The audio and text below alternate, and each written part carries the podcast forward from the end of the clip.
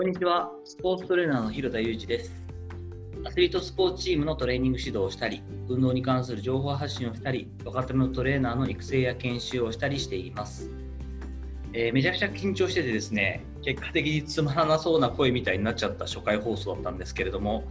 えー、それでも初めて見ないとまあ分かんないことがたくさんあったんでね、とにかくスタートが切れてよかったと思っています。初回放送を聞いてくださった方、本当にありがとうございました。私の仕事の時間帯が本当にまちまちなので平日はまあ午前9時をめどに更新。で週末は夕方に更新できていければいいなと思っています。さて第2回目となる今日はトレーナーっていろんな種類があるんだよという、まあ、トレーナーだったら必ずしたいトークなんですけどそんな話をさせていただきたいと思っています。皆さんトレーナーって聞いたらどんなイメージを持ちますか？足をつったり怪我をした時にフィールドに駆けつけるこうバッグを持っている人とか、えー、カリスマ治療家と呼ばれる有名な〇〇選手一流の〇〇選手もケアしてもらっている先生とか芸能人の体型時に一役を買っているタイプのトレーナーさんとかこういったイメージ。どのケースも確かにトレーナーって言っていいです。いいんですけど何しろ専門分野が違うんですよね。僕が思うにはトレーナーっていう言葉の定義がこう広すぎるんですよね。便宜上僕もスポーツトレーナーって言っちゃっていますがスポーツ現場では違う名前、えーと、コンディショニングコーチって名前なんですけどで活動しています。ちょっとこう私が知っているというか僕が知っているこのトレーナーの種類というのをいくつか紹介していきたいと思います。まず第一にですねアスレチックトレーナーっていう、えー、資格もあるしお仕事があるんですね。これが多分本来スポーツ現場でいうところの本当の意味でのまトレーナーさんです。えー、日本日体協の ATC とかねアメリカでカリキュラムがあって取れるあのアスレチックトレーナーの資格もあるんですけどまああの怪我の予防だったりとかテーピングとかねあのいうところだったりとか、まあ、アスレチックリハビリテーションっていうある程度あのお医者さんから任せられた、えーと、理学療法士さんとかリハビリした後の、えー、実際に現場復帰するまでの、えーとゼロの状態に戻していくところのアスレチックトレごめんなさいアスレチックリハビリテーションというところを、えー、ケアする専門家ですよね。さっき言ったようなあの足をつって怪我をした時にフィールドにバーって駆けつけてる方は大体、えーと、アスレチックトレーナーさんになります。で2番目2番目が S&C コーチって本当は言われてるようなトレーナーです。私の専門分野は本当はこれなんですよね。えこの専門家がマッサージをしたりテーピングをしたりっていうことは実はなくてできる方ももちろんいるんですけども、えー、科学的な知見を生かして筋力向上やスピードアップなどパフォーマンスを上げることを専門にした専門家です。で、えー、3番目で言ったら理学療法士、まあ、フィジオって呼ばれたりフィジオセラピストフィジカルセラピストかフィジカルセラピストとかって言いますよね。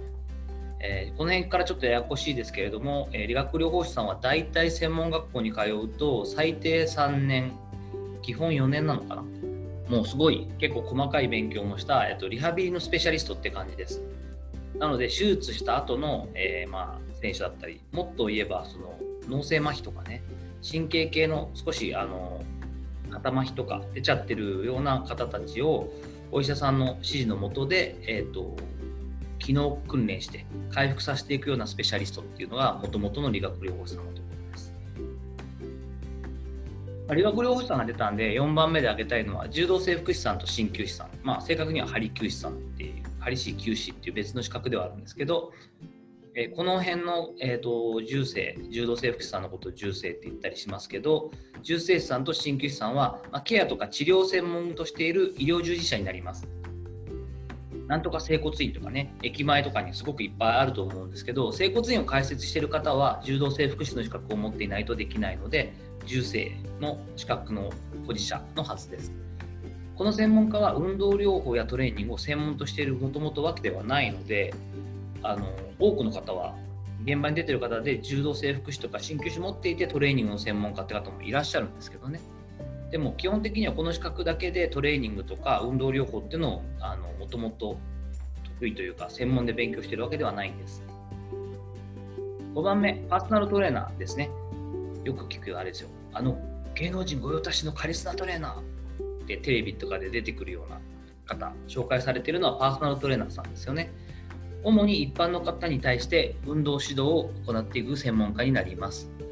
まあ、このパーソナルトレーナーの中でも、まあ、もっと細分化していてですね、ダイエットが得意とかいう方もいらっしゃったり、体を大きくすることが得意だという方もいらっしゃったり、少しこのヨガとかピラティスとか、それはそれで専門のすごく専門性の高いあのトレーナーさんがいらっしゃるんですけど、そういうものを組み合わせてやったりするような方もいらっしゃいますよね。えー、じゃあトレーナーっていう人がみんなトレーニングもリハビリも治療もできるわけじゃないんだって、まあそうやってあの感じていただいた方も聞いていただいている方で何人かいらっしゃるんじゃないかと思います。そう思っていただけたら、まあ、この放送あの発表したというか発信した甲斐があるかなと。やっぱなかなか全部のことに専門性を持つっていうのは難しいですよね。なので、えっと、基本的にはその中のトレーナーさんっていうのがどういうものを専門にしてるかっていうのはあの見極めるというか確認しておいた方がいいかなっていうふうには思います。もちろんたまにはあのいろんなね業務を高いレベルで全部できてるっていう人もいらっしゃいます。でもそういう方はすごい時間をかけたり経験を積んでいて、まあ、複数の資格を持ってたりするんですよね。私というか、私とか僕とかいろいろ言ってただ僕自身は、えっと、トレーニングの専門家で今全然現場では使ってはないんですけど、えー、と2014年にハリハリ市休止っていう、まあ、まとめて鍼灸師って言いますけど鍼灸師の資格も持っていますので一応その、えっと、針とか補強を使ったりした治療行為と言われるものもできたりはしますただまああのなかなか専門性を持って全部高いレベルで結構難しいので僕自身はトレーニングの方が、えっと、ずっとやってきた専門なのでそちらを、えー、のみを使って今指導しているという感じですね。まあ、皆さんも自分が必要なタイプのトレーナーっていうのをともっと,、えー、っと身近にというか上手に使ってもらって、あの身近になってもらうといいかなというふうには思っています。私自身はですねあの S&C コーチとかコンディショニングコーチって名前で仕事してますけどその名前が出た時にもうちょっと一般の人たちがあなるほどねコンディショニングコーチねとこう言ってもらえるようにあのもうちょっとその認知していただけるように自分の活動も頑張っていきたいなと思っています。今日はですね、えっとまあ、トレーナーって言葉がいっぱいあって結構厄介でいろんな定義があるけど、まあ、あのいろんな細かい種類で分けていくとトレーナーっていろいろあるんだよって話をさせていただきました。今後もですねご質問やご意見など、えっと、どんどんお待ちしています。Twitter での、えー、リプライや、えーと、ダイレクトメッセージも利用していただけたら、えー、双方向のコミュニケーション取れると思うんでよろしくお願いいたします。その後も充実した時間をお過ごしください。それではまたお会いしましょう。広田裕二でした。